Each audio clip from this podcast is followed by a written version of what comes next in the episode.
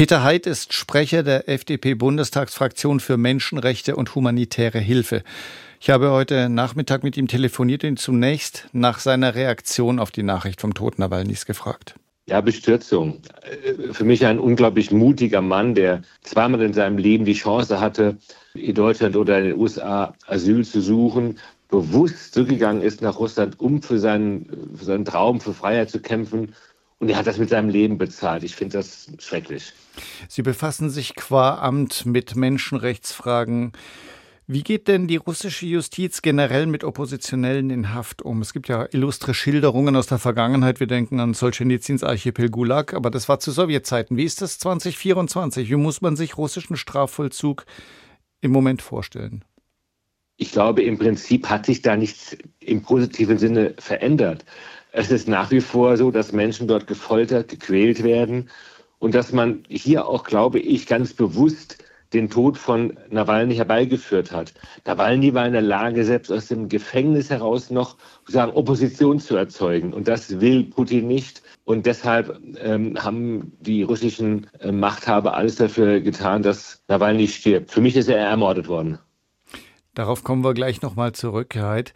Zahlreiche westliche Staaten haben sich immer wieder besorgt geäußert in Sachen Nawalny und haben auf sein Schicksal aufmerksam gemacht, haben das Schicksal auch verfolgt. Schützt politische Gefangene so etwas grundsätzlich?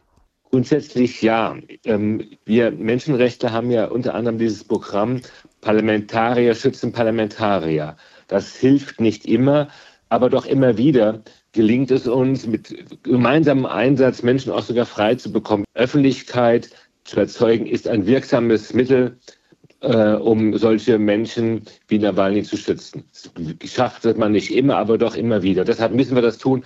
Das ist unsere Aufgabe als Menschenrechtsverteidiger.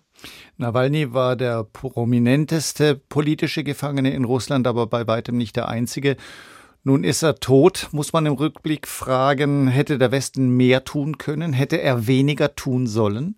Das ist eine sehr schwer zu beantwortende Frage. Man muss sich immer die Frage stellen, hätte man noch mehr tun können? Das stellen wir uns ja auch, was sich täglich bei der Frage Iran und den mutigen Frauen und, und Männern, die dort auf die Straße gehen, das ist immer auch so ein, so ein, ähm, ja, ein Spagat, den man da macht. Man will ja auch nicht alle Kontakte völlig abreißen lassen, weil man immer die Hoffnung hat, dass am Ende doch vielleicht die Diplomatie etwas ähm, erreichen kann. Aber ich glaube schon, dass es sehr richtig gewesen ist, das immer wieder anzusprechen und zu versuchen, eben durch eine Öffentlichkeit doch zu erreichen, dass ähm, das Regime vor diesem letzten Schritt zurückschreckt. Leider haben wir es nicht umstimmen können, die Russen.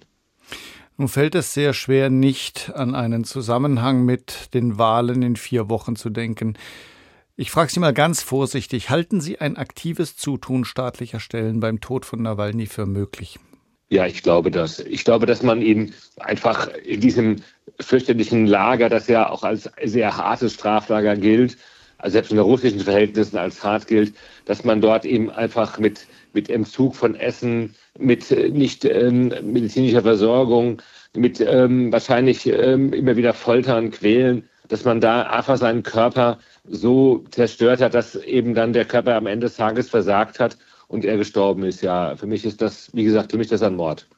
Vizekanzler Habeck sagt, das Regime Putin habe Nawalny auf dem Gewissen. Das heißt, Sie würden ihm zustimmen. Ja, ja, ich stimme da äh, dem Kollegen Habeck zu. Im Westen mehren sich Forderungen nach Aufklärung der Todesumstände. Was versprechen Sie sich davon?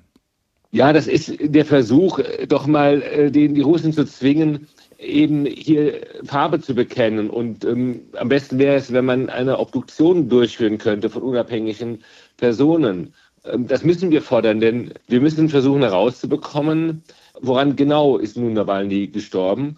Auch in der Hoffnung, dass wir am Ende des Tages vielleicht die Verantwortlichen ähm, zur Rechenschaft ziehen können vor einem ordentlichen Gericht.